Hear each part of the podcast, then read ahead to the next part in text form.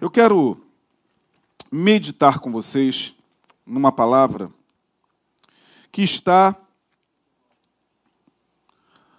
no livro ou na carta ou no evangelho, não é os, dos quatro evangelhos, mas eu considero o livro um evangelho, a carta aos Hebreus, lendo aos Hebreus, a gente percebe o quanto de, de evangelho, aliás, obviamente, em toda a sequência do Novo Testamento e também do Antigo.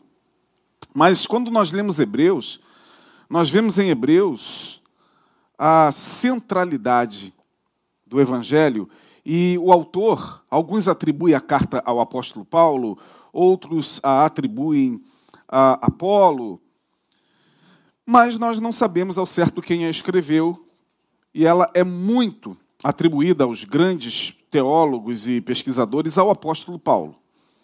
Ele não se revela no início da carta como sendo o autor. Mas a epístola aos Hebreus, lendo devagar e entendendo o que aqui foi revelado, nos traz a ratificação de que o Evangelho de Jesus, e só o Evangelho de Jesus, é suficiente para que nós possamos caminhar seguros nesta vida. O Evangelho de Jesus, portanto, revelado na carta de Paulo, já ia falar de Paulo, né? Não é erro falar é, carta de Paulo aos Hebreus, mas eu quero ler com vocês o capítulo 10 e o verso de número 38. Você já deve conhecer esse versículo, Hebreus 10, 38. Diz assim: Mas o justo viverá da fé. E se ele recuar, a minha alma não tem prazer nele. Mas o justo viverá da fé. E se ele recuar, minha alma, diz o Senhor, não tem prazer nele. Numa tradução mais, mais original, mais próxima do original, nós leríamos da seguinte forma: Mas o meu justo, em algumas Bíblias está esse, esse pronome possessivo, mas o meu justo viverá da fé. E se ele recuar, a minha alma não tem prazer nele. Pois bem, esse texto, essa afirmação de que o justo viverá da fé, é uma afirmação tão profundamente rica de significados, tão cheia de, de certezas acerca da justiça que foi a obra realizada na cruz, quando Jesus morre, ele morre para cumprir a justiça de Deus. E essa afirmação, ela é tão profunda que ela perpassa não só Antigo como também Novo Testamento. No Antigo, lá em Hebreus capítulo 2, versículo 4, o profeta fala sobre esse versículo, sobre essa afirmação. Mas o justo viverá da fé. Lá em Hebreus, aliás, em Abacuque, melhor dizendo, na, na, no livro de Abacuque, no capítulo 2, no versículo 4, diz lá que o justo viverá da fé. Nós vemos também essa afirmação em Romanos capítulo 1, versículo 17. Paulo, escrevendo aos Romanos 1, 17, afirma mais uma vez: Mas o justo viverá da fé. E nós vemos também essa afirmação de novo na carta do apóstolo Paulo, escrita aos Gálatas, a igreja da Galácia, que ficava na Ásia Menor, a igreja da Galácia, os Gálatas, ele vai dizer no capítulo 3 e no verso de número 11, mas, lá no finalzinho, o justo viverá da fé. Portanto, em Hebreus nós vemos de novo essa afirmação, mas meu justo, diz o Senhor, viverá da fé. E se ele recuar, a minha alma não tem prazer nele. Muito bem. Quando uma pessoa, seja quem for, de que cultura for, de que época for, busca uma religião, quando ela está propensa a, a, a aderir a uma crença, a aderir a uma fé, a buscar algo que possa fazer com que ela se aproxime daquilo que é transcendente, quando ela ingressa numa religião, seja qual for, e o que não falta no mundo é religião, tem para todos os gostos, com todos os discursos, com todos os líderes possíveis, com todas as doutrinas que vocês imaginarem, com todos os deuses que vocês imaginarem. Mas quando uma, pessoa quase sempre busca uma, uma religião, uma fé, ela o faz movida por algumas questões que são particularmente é, compartilhadas com outras pessoas que estão buscando religiões que não a mesma que ela, mas também movidas, pelo menos, assim tendo, como um pesquisador de religião e, e como alguém que já está nesse contexto há algum tempo, três são os motivos que levam uma pessoa a buscar uma religião. Primeiro motivo tem a ver com. Eu não vou colocar na ordem de valores, né? Não vou colocar qual deles é, é, é o, o, que está em primeiro, segundo ou terceiro. Vou falar dos três. Bom, vamos lá. É, proteção contra os inimigos. Isso faz parte daqueles que aderem, que buscam, que ingressam, que, que recorrem a uma religião, a uma divindade ou a um corpo sacerdotal, enfim, proteção contra os inimigos.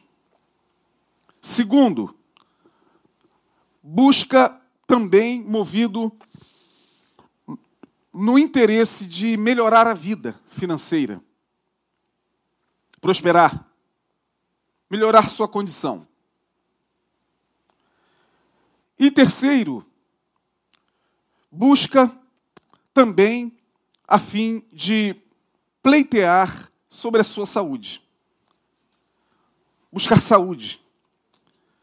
Buscar proteção contra as doenças, contra as pragas, contra tudo aquilo que possa comprometer a vida biológica. Então, estes são, ao meu ver, três motivos básicos que impulsionam as pessoas a buscarem uma religião: proteção contra os seus inimigos, proteção contra a doença e o interesse em melhorar de vida, prosperidade. Bom, eu não estou aqui emitindo um juízo de valor.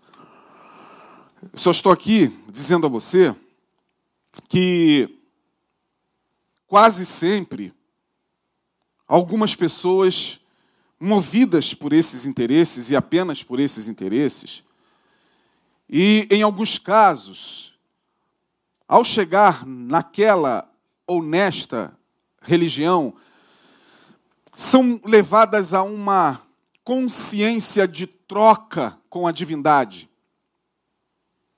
Ora, eu estou aqui. E eu cheguei aqui porque me disseram que a divindade que habita aqui, ou que se manifesta aqui, ou que se revela aqui, ou o Deus que é pregado por esse líder, por esse guru, por esse sacerdote ou por esse pastor, faz tudo isso na minha vida. Me protege contra os meus inimigos, me protege contra doenças e abre os meus caminhos para a prosperidade. Quando o pensamento se restringe apenas nesses três pilares motivacionais que levam uma pessoa a buscar contato com uma religião ou estar naquela religião, há um risco muito grande. E o risco é justamente uma destas três coisas não acontecerem, ou duas destas três coisas não acontecerem, ou as três não acontecerem. Pessoa ali está, e ela entende, porque lhe foi ensinado, através de processos os mais variados e doutrinas e, por vezes, em alguns casos, percebe-se uma, uma lavagem cerebral muito intensa, fazer, falando e fazendo a pessoa acreditar de que ela irá receber aquilo ali. E quando aquilo não acontece, por exemplo, quando a pessoa é infelizmente, alvo do, de, um, de um contexto que parte de um inimigo qualquer, uma traição lá no seu trabalho, uma conspiração que fizeram contra si e que teve êxito, ou uma traição, seja lá qual for, ou alguma coisa que envolve uma investida por parte de um inimigo.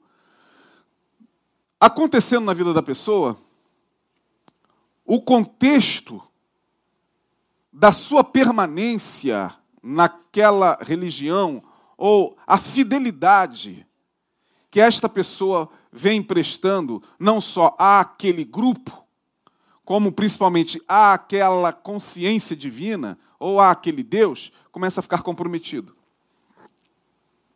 Ou então, quando a pessoa está caminhando nesta fé, nesta crença, nesta religião e adoece. Bom, mas eu ouvi de alguma maneira que estando debaixo da egregorá, estando debaixo dessa energia, desse grupo, dessa religião, dessa denominação, dessa unção, da, de, desse corpo pastoral, sacerdotal, desse pastor, é, eu estaria isento de adoecer, seja física, emocional ou biologicamente, física ou emocionalmente, biológica ou emocionalmente. E aí, quando isso acontece, suscita no coração da pessoa questionamento. Não, mas eu ouvi dizer que a fé me protegeria de doenças, porque está escrito: praga alguma chegará à tua tenda. E por que chegou? Onde está a resposta? Por que, que os líderes que veementemente ensinam isso, somem todos eles porque eles não têm resposta. Ou quando tem a resposta, a resposta é uma resposta muito simplista e diz: porque você de repente falhou com a divindade. Isso aconteceu porque provavelmente a divindade, eu estou colocando divindade porque eu estou me referindo de uma maneira muito genérica a todo o contexto religioso, a divindade permitiu que isso acontecesse com você porque talvez você tenha falhado com ela, você não tenha dado a ela o que ela requer de você. Seja o que for. E aí vai depender muito de cada segmento religioso. Por isso que isso aconteceu com você. Porque talvez você não esteja agindo ou doando, ou crendo da maneira como se deve crer? Esta é a resposta. E esta resposta, dada ao, ao que participa ali do grupo da religião, seja, enfim, qual for, enche o coração dessa pessoa de culpa. Então, o culpado sou eu. Então, se eu fiquei assim, é porque realmente deve ter alguma falha em mim. Eu devo né, ter dado alguma brecha. Né? Essa palavra brecha já, já é um pouco mais conhecida dentro do contexto é, evangelical. Né? Brecha. Você deve ter dado alguma brecha para que isso pudesse acontecer. Ou, quando, de alguma maneira, a gente não prospera como esperávamos prosperar, afinal de contas, há alguns lugares em que se ensina técnicas e caminhos para uma, uma barganha com a divindade, a fim de que, talvez, a divindade, vendo o quanto você se dispõe a dar, se dispõe a doar, se dispõe a oferecer, ela abrirá os seus caminhos e prosperará você. E quando a prosperidade não vem, a resposta simplista é: bom, você não está prosperando porque talvez você não esteja dando conforme a, a, a divindade deseja que você dê. Você está falhando, talvez, com a sua doação, com a sua oferta à divindade. Por isso que os teus caminhos são fechados, por isso que você não conseguiu passar naquele concurso, por isso que você não conseguiu é, que aquela porta se abrisse para você. Assim sendo, minha gente, ah, Dentro desse contexto de consciência religiosa, que se estabelece por vezes, inclusive no nosso meio evangélico, as pessoas elas têm uma ideia de que a fé funciona como um seguro. Ora, o que é um seguro? Você assina uma apólice e a apólice, se for, por exemplo, um seguro de veículo, né, de automóvel, a apólice está ali, você lê e você está ciente do, do, que, do que o seguro cobre. É, perda total, ou então tem a questão da franquia, é, PT, né, quando o carro é, dá PT ou perda é, total, né, não é o PT do, do partido, não, irmão. É perda total. Então você está ali diante da apólice. Você paga o seguro e você sabe que em pagando o seguro você está coberto. Porque se acontecer alguma coisa com você e o seguro não cumprir com suas obrigações, você pode acioná-lo na justiça. Essa consciência do seguro, por vezes, ela sutilmente se estabelece no coração de algumas pessoas em relação à religião. Porque temos a impressão, e isso vem se tornando, infelizmente, muito claro de uns anos para cá, de que a fé funciona também como seguro. Se você tem fé, essa fé, ela traz no pacote do seguro a proteção contra os inimigos, a proteção contra doenças, a proteção contra é, a, a, aperto financeiro e, e dependendo de, de, de, como se estabelece esse seguro, né, os agentes quase sempre são, são os líderes que estão à frente do, do suposto seguro, talvez SJTP, é o seguro SJTP, o sangue de Jesus tem poder. Bom, você pega o, o seguro do sangue de Jesus tem poder, e o sangue de Jesus tem poder, o seguro vai te garantir contra tudo isso. Basta que você esteja em dia com, com as suas obrigações. E assim a fé se transforma num seguro. na cabeça de muitas pessoas. E o que eu estou falando aqui, você que está do outro lado me ouvindo, se não teve essa experiência na, na tua caminhada espiritual, sabe de alguém que teve ou está tendo. Porque, infelizmente, a fé, e olha que falar de fé não é uma coisa simples, todo mundo fala de fé. A fé é algo em cima do que se produz muito, muitos livros, muita produção teológica sobre fé. E eu estou aqui também falando de fé.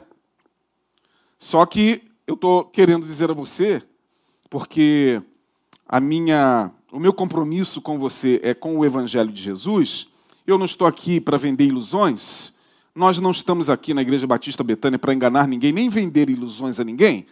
Não estamos aqui para falar, venha, nós temos também o seguro SJTP, o sangue de Jesus tem poder. Aqui também temos o seguro. Não, nós não estamos aqui com essa intenção. Talvez o que você já está ouvindo no início da minha fala já seja o suficiente para desconstruir tanta coisa dentro de você. Porque a fé é segura, mas ela não é um seguro.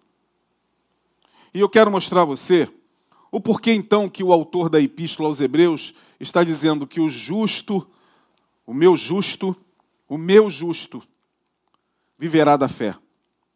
Porque o meu justo. O que, que tem a ver fé com o justo? Bom, quem é o justo do Senhor? O justo a que o texto se refere, o justo aqui, o meu justo viverá da fé. Portanto, viver da fé tem a ver com implicações muito mais profundas e muito mais enraizadamente conscienciais, de consciência, do que aquilo que por aí se entende do que seja viver da fé.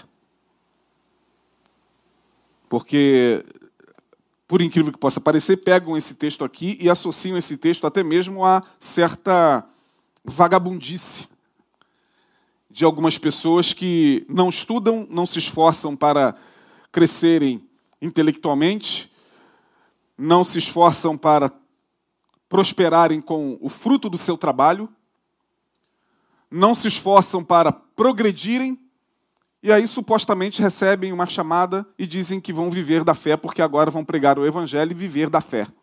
Porque está escrito na palavra que o justo viverá da fé, e eles associam esse texto a, essa, é, a esse ócio improdutivo de muitos que estão por aí, vivendo, sim, às custas de muita gente que, lamentavelmente, no seu sofrimento, recebe ali meia dúzia de, de profetadas e revelamentos, e nessa meia dúzia de profetadas e revelamentos, alguma coisa lá o cara pode acertar e já é o suficiente para que a pessoa possa, infelizmente, sustentar o marmanjo que estará lá todo dia.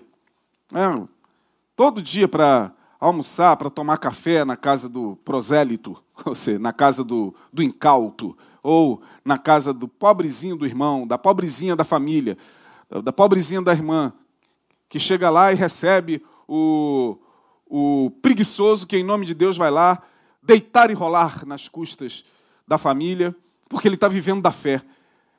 Esses sete uns que tem por aí. Perdoe, mas é, é assim que funciona por aí. Né? Ah, estou vivendo pela fé. Não, não é isso que o texto está dizendo. O justo aqui, eu quero compartilhar com você, dentro da consciência do Evangelho, minha gente, porque eu estou falando da fé no Evangelho, eu não estou falando da fé motivacional. A fé motiva? Motiva. Por que, que você acha que a gente está de pé todo dia? Por causa da fé. É? E olha que eu, particularmente, não tenho necessidade alguma. É até muito legal, mas não tenho necessidade alguma de acordar de manhã e ir lá e ouvir alguém me incentivar, e ouvir, ouvir alguém me motivar, e ouvir um, um, um profissional da fé chegar e falar: bom dia, olha, abrace, abrace o sol, Jesus é bom. Não, não, eu acordo, abro os olhos, agradeço a Deus por mais um dia e digo: estou vivo, mais um dia de trabalho, de labor, de produção, de alegrias e de dores, mas é mais um dia que o Senhor me concede pela fé. Portanto, eu não estou aqui para dar uma de coach, eu não tenho nem, nem habilidade para isso. É, não estou aqui para te motivar, eu estou aqui para te trazer consciência do Evangelho. Quem é o justo? Bom, o meu justo aqui no texto é aquele que não se estriba, que não se, se orgulha e que não se baseia na sua justiça própria. Ora, nós vemos isso lá em Lucas 18, 9, na parábola do homem que, que entra, né, do fariseu, né, do fariseu e do publicano, né, o fariseu e o publicano, lá em Lucas capítulo 18, versículo 9. Eu acho muito interessante quando Jesus fala dessa parábola, e ele diz assim, falando sobre a parábola do fariseu e do publicano. Você já deve ter ouvido falar dessa parábola. O fariseu entra no templo para orar. E Jesus começa dizendo lá no verso 9: E disse também esta parábola a uns que confiavam em si mesmos, crendo que eram justos e desprezavam os outros. A uns que, crendo que eram justos, desprezavam os outros. Aí Jesus chega e estes aqui eram os fariseus, os fariseus que se orgulhavam da sua justiça própria, os fariseus que se sentiam justos porque oravam três vezes ao dia, os fariseus que se sentiam justos porque jejuavam, porque quando chegavam nas praças levantavam as mãos para todo mundo ver o quanto eles oravam. Os fariseus que desprezavam os outros e os considerava pecadores, principalmente os publicanos, porque os fariseus estavam tão cheios de justiça própria. E Jesus, no capítulo 18, no verso 9, ele vai dizer: Esta parábola disse ele aos que confiavam em si mesmos, aos que achavam que, que sua justiça própria poderiam lhes levar a algum lugar. Então ele conta a parábola, você já conhece: o fariseu entra, dobra o joelho e diz: Ó oh, Deus, eu te dou graças. E o publicano está lá na porta nem entrou no templo. Ele diz: Eu te dou graças porque não sou como esses pecadores. Essa oração do, do que se estriba na sua própria justiça. Eu te louvo, ó Deus, porque nunca roubei, nunca adulterei, nunca olhei para mulher nenhuma, nunca xinguei, nunca avancei sinal vermelho, nunca, nunca, e dou dízimo, ó Deus. E Jesus diz que o outro nem chegou perto do altar o publicano diz, diz o texto, que ele, não confiando na justiça própria, ele simplesmente chega, ajoelha lá mesmo, bate no peito e diz: Tem misericórdia de mim, ó Deus, porque sou pecador. Jesus pergunta aos discípulos: Quem saiu dali justificado? E os discípulos todos, a uma, responderam: O publicano. Portanto, o meu justo aqui, quando ele diz o meu justo viverá da fé, é aquele que não se estriba em sua própria justiça. Porque não tem coisa pior e engodo maior para o homem do que ele achar que é muito justo, que é muito perfeito. Geralmente isso se dá com os moralmente corretos. Geralmente isso se dá com aqueles que acham que são merecedores da bênção de Deus, igualzinho fariseu, porque nunca fiz isso, nunca fiz aquilo, eu, eu, eu, sempre ando correto, minhas contas estão em dia, eu não tenho gato de luz na minha casa. Eu, eh, são os que confiam na justiça própria. O meu justo viverá da fé. Quem é o justo? O justo é aquele que não confia na sua própria justiça, porque o meu xará o profeta Isaías vai dizer que as nossas justiças ou autojustiças são para Deus como trapos de imundícia. Então você pega o magistrado mais justo que existe na terra, da corte mais justa que existe na terra, do homem mais justo, o juiz mais justo que existe na terra, e o melhor da justiça dele diante de Deus ainda é podre Porque não é sobre essa justiça humana que o texto está dizendo. Quando o texto diz: O meu justo viverá da fé, ele está falando daquele que entendeu, que recebeu e que internalizou a obra de justificação pela fé realizada na cruz. Então, se você me perguntar assim, Pastor Isaías, o senhor se considera justo? Claro que me considero justo. Me considero justo, sabe por quê? Porque um justo morreu em meu lugar. O justo, com J maiúsculo, morreu no meu lugar. E morreu para me justificar e morreu para cravar na cruz a minha presunção de autojustiça. O justo morreu na cruz para mostrar a mim que o melhor de mim, o melhor da minha justiça, o melhor do meu moralmente correto, o melhor ainda é muito. cheirava muito mal diante de, diante de Deus, ainda cheira. Então, o justo que vive da fé é aquele que entendeu recebeu, internalizou, visceralizou a obra da cruz e entendeu a justiça de Deus realizada em Cristo Jesus, definitivamente, quando Jesus disse: Está consumado. Louvado seja o nome do Senhor.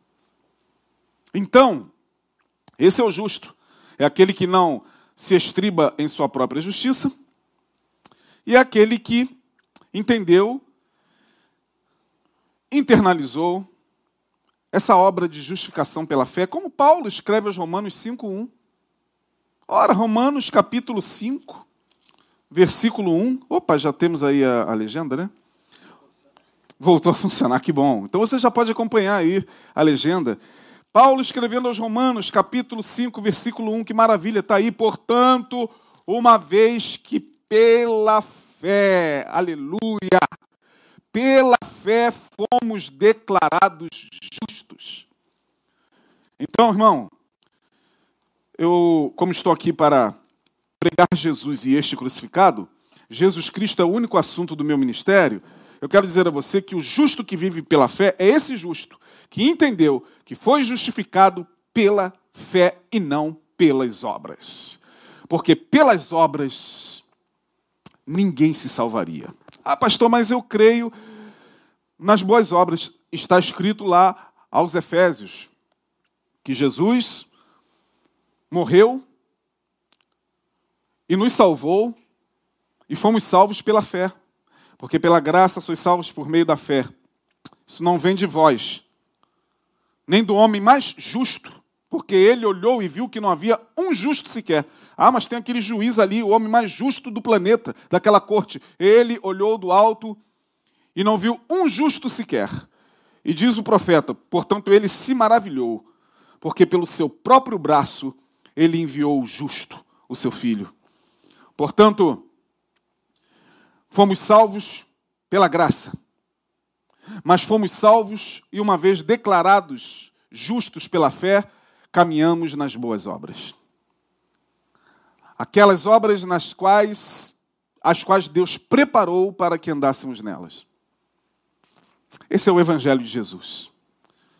Bom, se a gente começa a entender então o que é o justo que vive da fé, esse justo que vive da fé, ele simplesmente está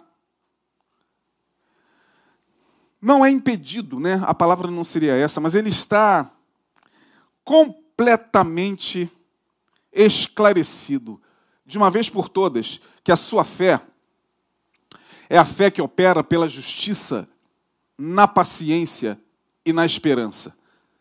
Não é a fé como moeda de troca. Não é a fé que funciona como um seguro SJTP. Sangue de Jesus tem poder, o meu seguro, eu comprei, o pastor disse para eu, eu comprar, e agora eu quero ser livre dos meus inimigos, eu quero que Deus me livre das calamidades, eu quero que nada aconteça comigo nem na minha casa, eu quero que nada aconteça com o meu cachorro nem com o meu papagaio, eu quero que. Não, não, não, não é essa fé pela qual o justo vive. Por que fé é essa? Que fé é essa, então, pastor?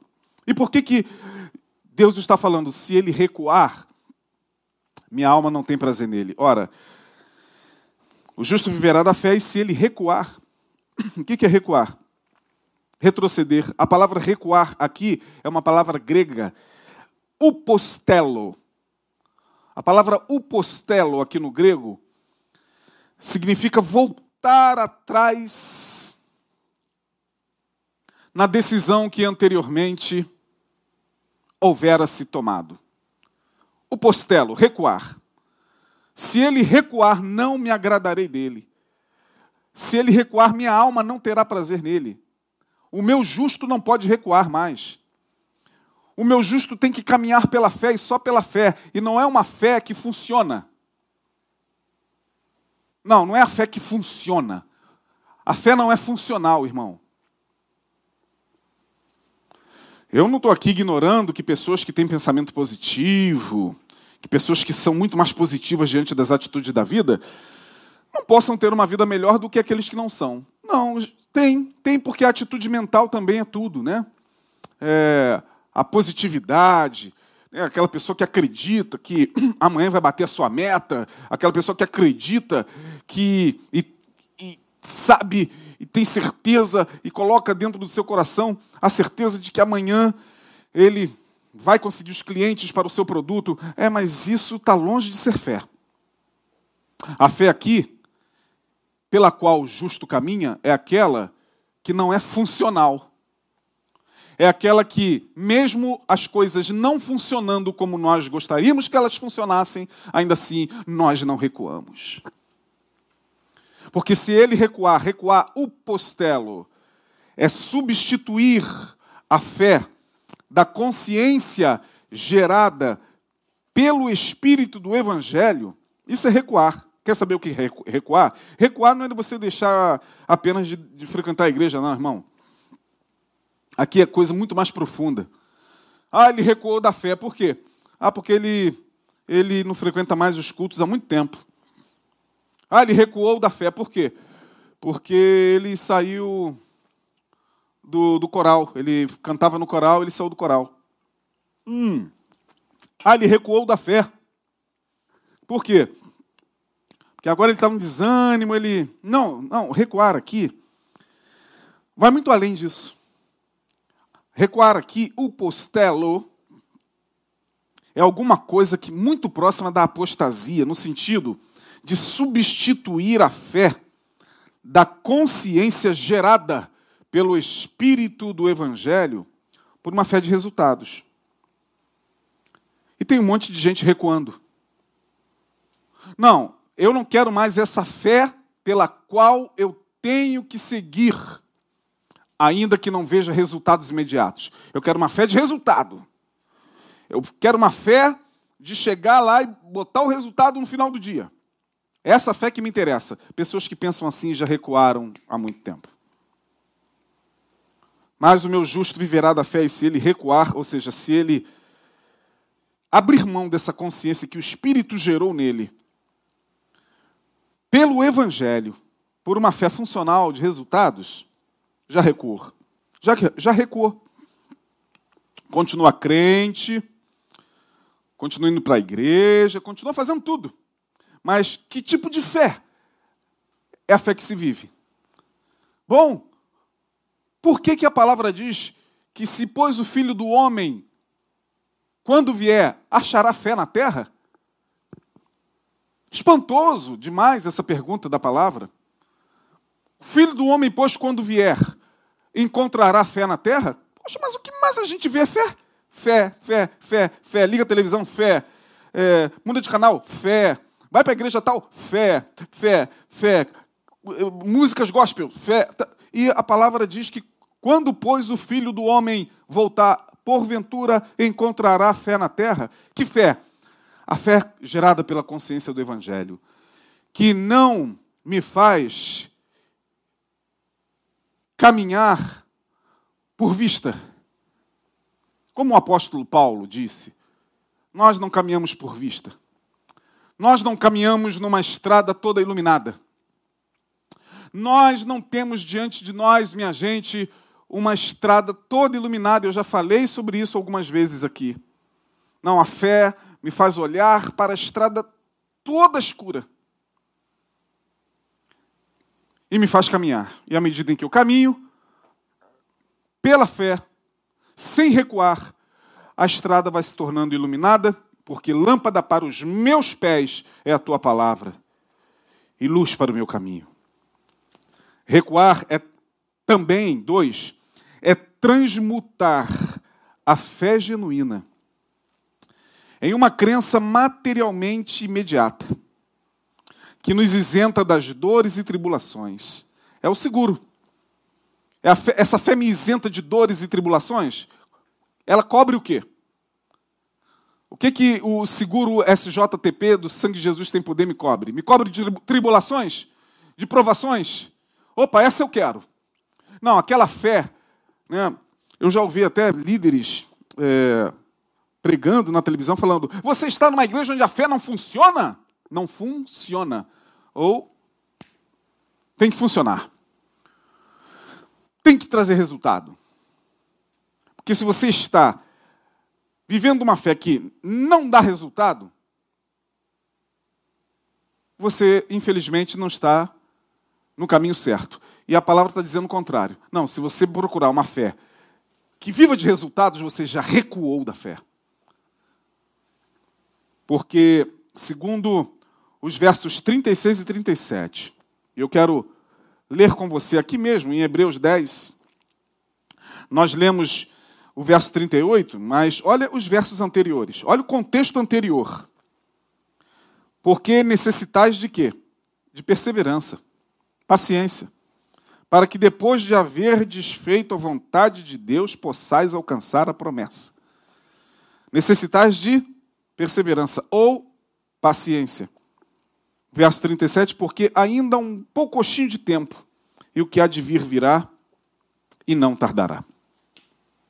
Bom, quanto a isso, só quem é justo, pela consciência do Evangelho, consegue entender. Que nem isso mais as pessoas estão entendendo. Não, que negócio é, é simplesmente usar a fé para abrir mares, usar a fé para abrir as portas, usar a fé para automaticamente fazer com que as coisas aconteçam. É a fé materialmente imediata que me isenta de dores e tribulações. Não, essa não é a fé daqueles que não recuam. A fé daqueles que não recuam, ela está lá também. Eu estou fazendo essa associação em Romanos. Olha o que diz Romanos, capítulo 5. Vamos para Romanos e a gente caminha para o final da nossa fala. Romanos. Será que é muito é difícil ou complicado entender o que a palavra diz, o que o evangelho diz, minha gente? Será que é muito difícil? Olha o que Paulo está dizendo, sendo, pois, justificados pela fé.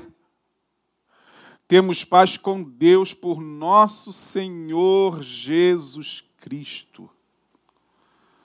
Não é a religião que vai te justificar, meu irmão. Não são as tuas auto-justiças morais que vão te justificar, ou que vai te justificar. Não é o cumprimento da lei. Quanta gente ainda presa na lei. Quanta, quanta gente ainda agarrada na lei. Não, Paulo está dizendo aqui aos romanos e aos romanos, para um povo completamente pagão, uma igreja que ali nasce, ele só está dizendo isso aqui. Esqueçam, esqueçam de qualquer outra coisa que não seja a justificação pela fé em Jesus Cristo. Para que vocês tenham paz, para que vocês não vivam angustiados, achando que tem que agradar a divindade com oferendas o tempo todo para ter paz, para que vocês não vivam mais nessa aflição, nessa angústia de ter que viver num, num, num quadrado moralmente correto estabelecido por normas muitas vezes sociais e leis humanas, e ao escorregar dali, vocês já se sentem apavoradamente no inferno. Não. Quem é justificado pela fé tem paz com Deus, por nosso Senhor Jesus Cristo. Você está entendendo isso? Pelo qual temos também, verso 2, entrada pela fé a esta graça. É pela fé. Não é pagando o seguro. Não é fazendo barganha. Porque Jesus Cristo não veio ao mundo para fazer barganha com ninguém. Deus não faz barganhas com ninguém. Barganha é muito típico do ser humano. É o toma lá, dá cá.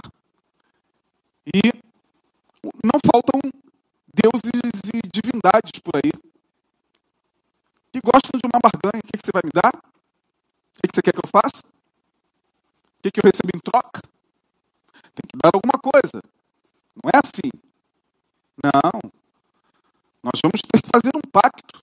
Né? Você está me pedindo o quê? Para eu é, matar o, o, o, ou destruir ou, ou colocar um empecilho lá no caminho do teu inimigo? Não. Você está me pedindo para quê? Para ficar livre dessa ou dessa situação? Não, tudo bem. O que, que eu ganho? Bom, eu vou colocar o meu preço.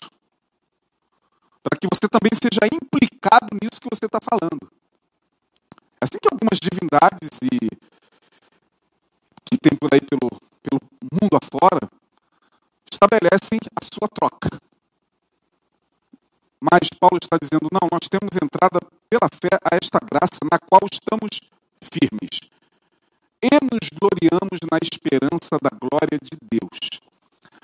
Agora, olha o verso 3. E não somente isto, mas também nos gloriamos. E aqui, nos gloriamos não tem a ver com gostar, desejar, buscar sofrimento. Não, isso aqui não tem nada a ver com masoquismo. Ele está dizendo: se as tribulações chegam, e elas chegam, e elas não avisam quando chegam, elas não mandam e-mail nem WhatsApp, Estou chegando amanhã ao meio-dia, a tribulação, as provações, a dor.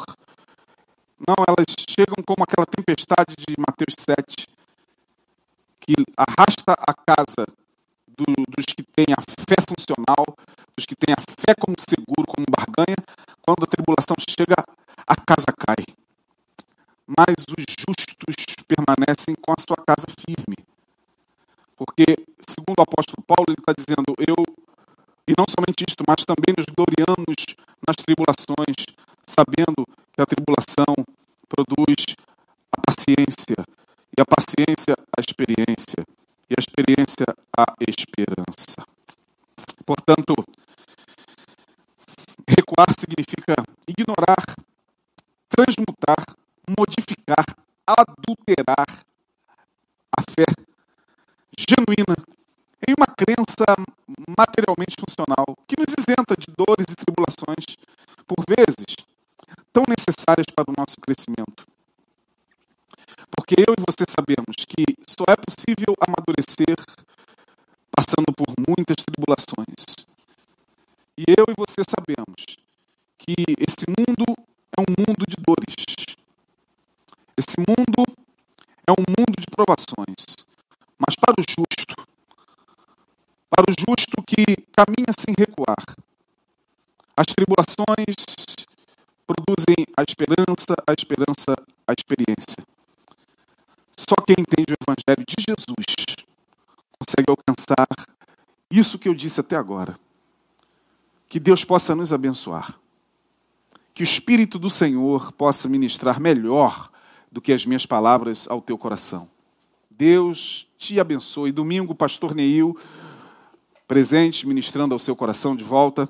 Até a próxima, se Deus assim nos permitir.